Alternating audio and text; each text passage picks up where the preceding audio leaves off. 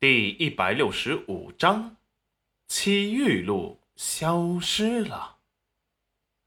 石安回来时，赵宝业也找了过来，想找裴元君算账。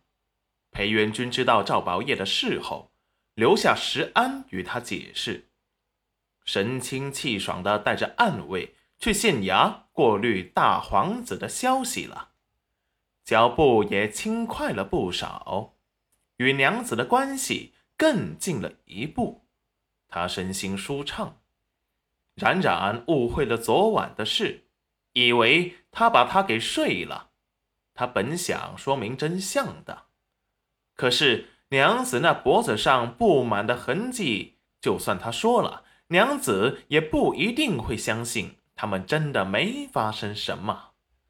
还有就是他的私心，就是不想解释。摸了摸还有些发疼的肩膀，娘子下口可真狠啊！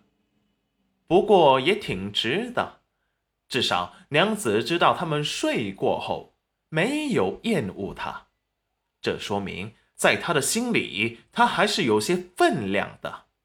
他相信，假以时日，娘子一定会看到他的好，心甘情愿的跟他回京城，待在他的身边。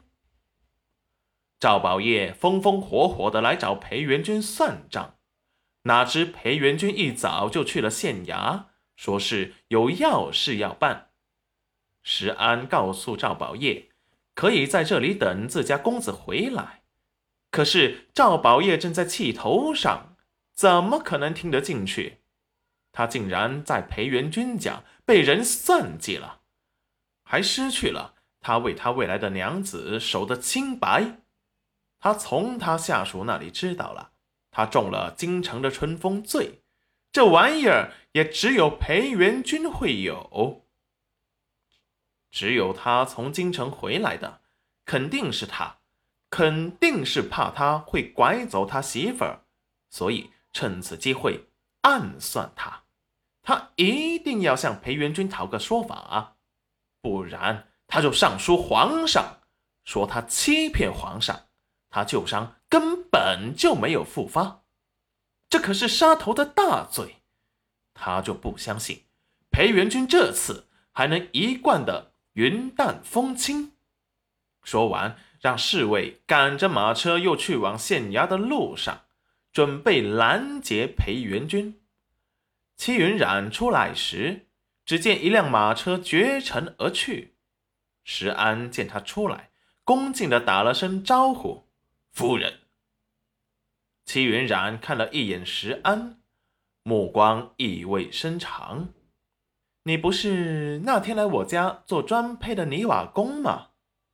石安反应极快，夫人可真是好记性。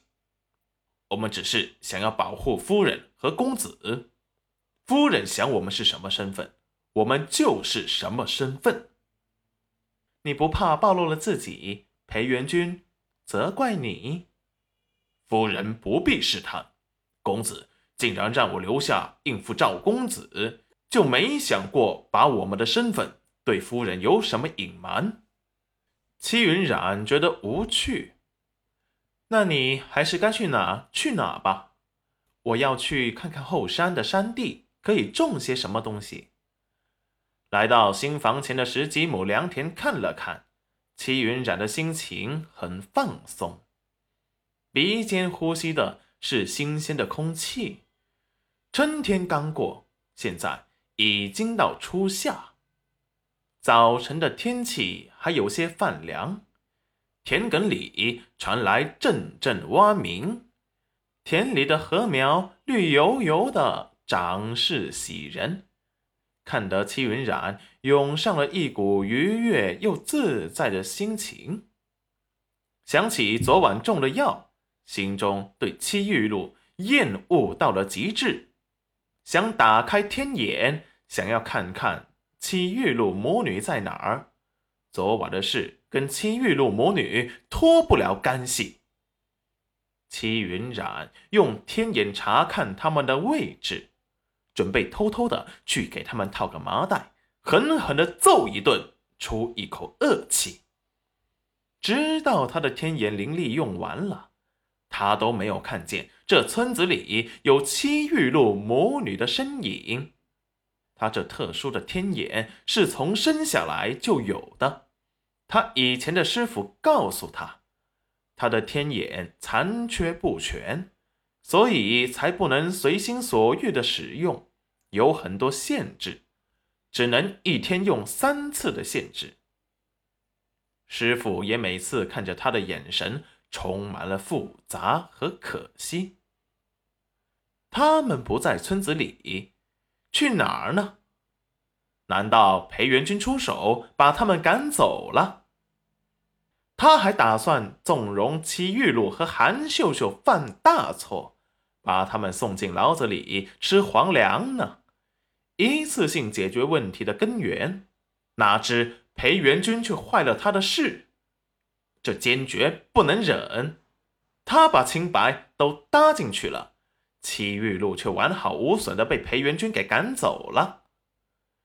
最后还是给他问了守着小金库的小鬼，告诉他，戚玉露母女被人给救走了。